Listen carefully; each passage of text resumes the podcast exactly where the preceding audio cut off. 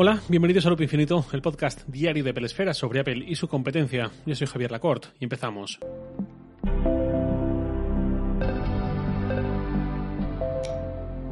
Antes de comenzar con el tema de hoy, os vuelvo a hablar del patrocinador de este episodio, que es una maravilla de patrocinador porque ya he hablado mucho de ellos mucho antes de que fueran a patrocinar Loop Infinito. Me refiero a Setup, el servicio de aplicaciones bajo suscripción, más de 200 aplicaciones para Mac y para iPhone incluidas en Setup van añadiendo con frecuencia más aplicaciones y la aplicación para gestionar todas, para descubrir nuevas, para instalarlas, desinstalarlas, etcétera, es una pasada, funciona súper bien. Y lo realmente bueno es que puedes usar Setup tanto para aplicaciones que quieres tener siempre en tu equipo, por ejemplo, yo las que tengo siempre, Mac, Ulises, Pultuf, Gemini, un montón, pero a veces de forma puntual puedes necesitar alguna aplicación para un uso puntual y ahí es donde entra Setup. Y con Setup se acabó preocuparse por tener que andar buscando aplicaciones para solucionar un problema porque hay apps para casi cualquier tarea que tengamos que hacer, de modo que puedes seguir con esa tarea y terminar lo que has empezado. Por ejemplo, tenía que hacer un video tutorial hace unos meses, usé Capto. Voy a estar de viaje próximamente sin wifi y no quiero que se me gasten datos de la tarifa móvil compartiendo datos desde el iPhone hacia el Mac, pues instalo Trip Mode para que ese consumo sea mínimo. Y así con un montón, con más de 200 aplicaciones y subiendo. Con Setup podéis pensar en vuestras tareas, no en aplicaciones, setup.com, setapp.com, una semana de prueba gratuita y luego 9,99 dólares al mes. Muy, muy recomendable. Pasando al tema del día, es sobre un artículo que saqué ayer en Apple Esfera y aquí voy a contarlo para los que no lo hayáis leído y os interese o para ampliar un poco y añadir comentarios y más perspectiva. Quizá recordéis cómo hace dos años largos, en julio o agosto de 2019, salió publicado en El País y también en The Guardian, y no recuerdo si algún sitio más, salió publicado cómo funcionaba el programa de mejora de Siri en aquel momento. Un resumen para despistados. Una empresa subcontratada, ni siquiera eran empleados de la propia Apple, escuchaban un montón de audios de consultas a Siri hechos por usuarios de iPhone y de otros productos cualquiera, por gente normal, como vosotros, como yo, usuarios de esos productos que desconocían, seguramente y en muy alto grado, estar siendo escuchados. Eran audios anonimizados, no decía en ningún lado que esto pertenece a esta persona ni nada así, pero eran audios donde se escuchaba la voz de la persona, al fin y al cabo y quienes lo escuchaban determinaban la precisión de la compresión de Siri, la respuesta que dio, si era satisfactoria o no, etc.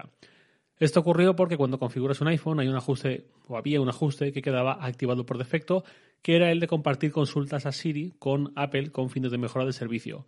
Como eso estaba activado por defecto, mucha gente ni es consciente ni se mete a desactivar nada y eso hizo que audio de consultas a Siri fueran escuchados por otros humanos. Esto, enmarcado en una empresa como Apple, que no solo hace gala de su defensa de la privacidad, sino que la convierte en un argumento de venta, pues fue un jarro de agua fría.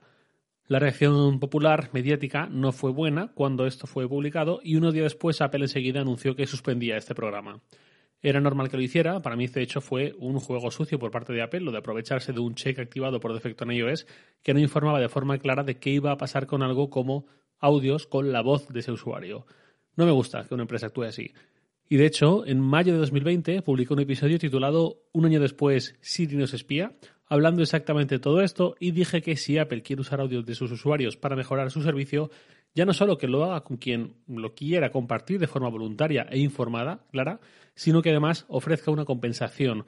Dinero directamente entiendo que es complicado, pero una tarjeta de saldo para el App Store o para el Apple Store, algo así. Pues bien, sobre eso va el artículo que eh, publica ayer en Apple Esfera, sobre el estudio para la mejora de Siri que ha hecho Apple este verano, también aquí en España, entre julio y septiembre. Esto es algo que no ha salido publicado en ningún sitio y de lo cual tuve conocimiento esta semana y por supuesto dije, vamos a contarlo.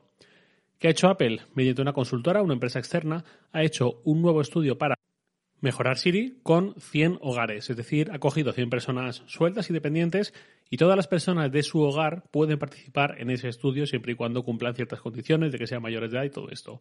Habrá hogares de una persona, habrá hogares de dos, de tres, las que sean. Con lo cual podemos hablar de cientos de personas participando en este programa, por lo menos en España. Cada persona que participó tuvo que rellenar un formulario anónimo con datos simplemente demográficos, eh, género, ciudad donde vive, región donde creció, grupo de edad. Esto porque hablando de Siri es importante también el acento regional que podamos tener y que el programa entienda tanto dónde vives actualmente como dónde te has criado y dónde has desarrollado tu habla, digamos. Y a partir de ahí, cada persona recibía un kit que incluía un HomePod Mini, un Apple TV 4K o HD y dos suscripciones de tres meses para Apple Music y para Apple TV Plus. Y también adjuntaban instrucciones para instalar en el HomePod Mini y en el Apple TV un perfil que les habilitase para poder descargar una app. Esa app se llama Siri Speech, quedaos con ella porque es importante y luego seguimos con eso y a partir de ahí arrancaba el estudio. Ese estudio duraba dos semanas y cada participante tenía que hacer como mínimo 10 peticiones a Siri por persona al día, es decir, 140 durante las dos semanas que duraba ese estudio. Apple daba unas muy leves pautas sobre esas peticiones a Siri diciendo podéis preguntar por cosas como el resultado de vuestro equipo de fútbol, por el tiempo que va a hacer en vuestra ciudad, poner un temporizador, lo que sea y un participante de ese estudio con quien estuve hablando me dijo que esas pautas fueron muy sencillas, muy simples, porque entendemos ambos que Apple lo que busca es naturalidad en esas peticiones a Siri, que todo el mundo pregunte cómo le nace y no que repientan todos los mismos comandos exactos, porque entonces el estudio eh, pierde mucho sentido. Y nada, a pedir cosas a Siri en el HomePod Mini y en el Apple TV. Cuando acababa cada día del estudio, cada participante tenía que entrar en la app Siri Speech y ahí le aparecían todos los audios de sus consultas a Siri de ese día podían escucharlo de nuevo y si estaban de acuerdo en que ese audio fuese compartido con Siri, con Apple, lo enviaban. Y además, para enviar cada audio había que hacer una especie de proceso de doble confirmación, como un doble check, para evitar que alguien pudiese enviar audio sin querer, por error. Y ya está, y ahí se enviaban todos los audios cada día. Acaba las dos semanas y acaba el estudio, y ya está. Los participantes recibían un mail con instrucciones para eliminar los perfiles del HomePod Mini y del Apple TV, y punto final y todos contentos. Y por supuesto, los participantes se quedaban con eh, esos dos dispositivos. Y ya está, no era tan difícil hacer algo así, que es respetuoso con el usuario, es transparente y no estás defraudando a nadie, no estás aprovechándote de algo que has colado por lo bajini, que no es que Apple vaya a sacar información de la cantidad de veces que abre salir una aplicación, sino que es algo tan sensible como directamente tu voz tu voz y todo lo que se cuela en segundo plano, que en 2019 en el artículo aquel había algún trabajador que contaba que había audios comprometidos por parte de usuarios que estaban siendo escuchados. La propia Apple durante el estudio avisa y pide a los participantes que, ojo con que no se cuele ninguna conversación embarazosa, ninguna información confidencial, ninguna voz de otra persona de fondo que no sea participante, ninguna voz de ningún niño, etc. Todo esto que de repente es importante no se tenía en cuenta en la versión anterior de este programa de mejora, claramente fue, eh, voy la palabra tal cual, fue una cagada. Bienvenida sea esta nueva fórmula, que es como esperamos de una empresa como Apple, pero aquello fue una cagada. Eh, por hacer un poco la cuenta curiosa, 10 peticiones como mínimo por persona y día durante dos semanas son 140 peticiones. 140 peticiones que son recompensadas con ese kit de HomePod Mini, Apple TV, 3 meses de Apple Music y de TV Plus. Pues la cuenta curiosa, el total de lo que ofrece Apple tiene un valor de algo más de 340 euros. Si lo dividimos entre esas 140 peticiones, eso significa que cada, petición Apple está valorando más o menos en 2 euros y medio. Para mí ese es el cálculo gracioso. ¿Qué valor le da Apple a cada audio de que el usuario acepta compartir con ella? Pues 2 euros y medio, más o menos. Y antes de decir el habitual, Nada más por hoy, gracias a Setup y sus más de 200 aplicaciones para Mac y iPhone por 9,99 dólares al mes por patrocinar este episodio.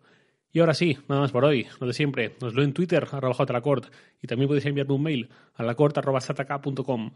Loop Infinito es un podcast diario de Pelesfera publicado de lunes a viernes a las 7 de la mañana, hora española peninsular, presentado por un servidor, Javier Lacort, y todo por Santi Araujo. Un abrazo y hasta el lunes.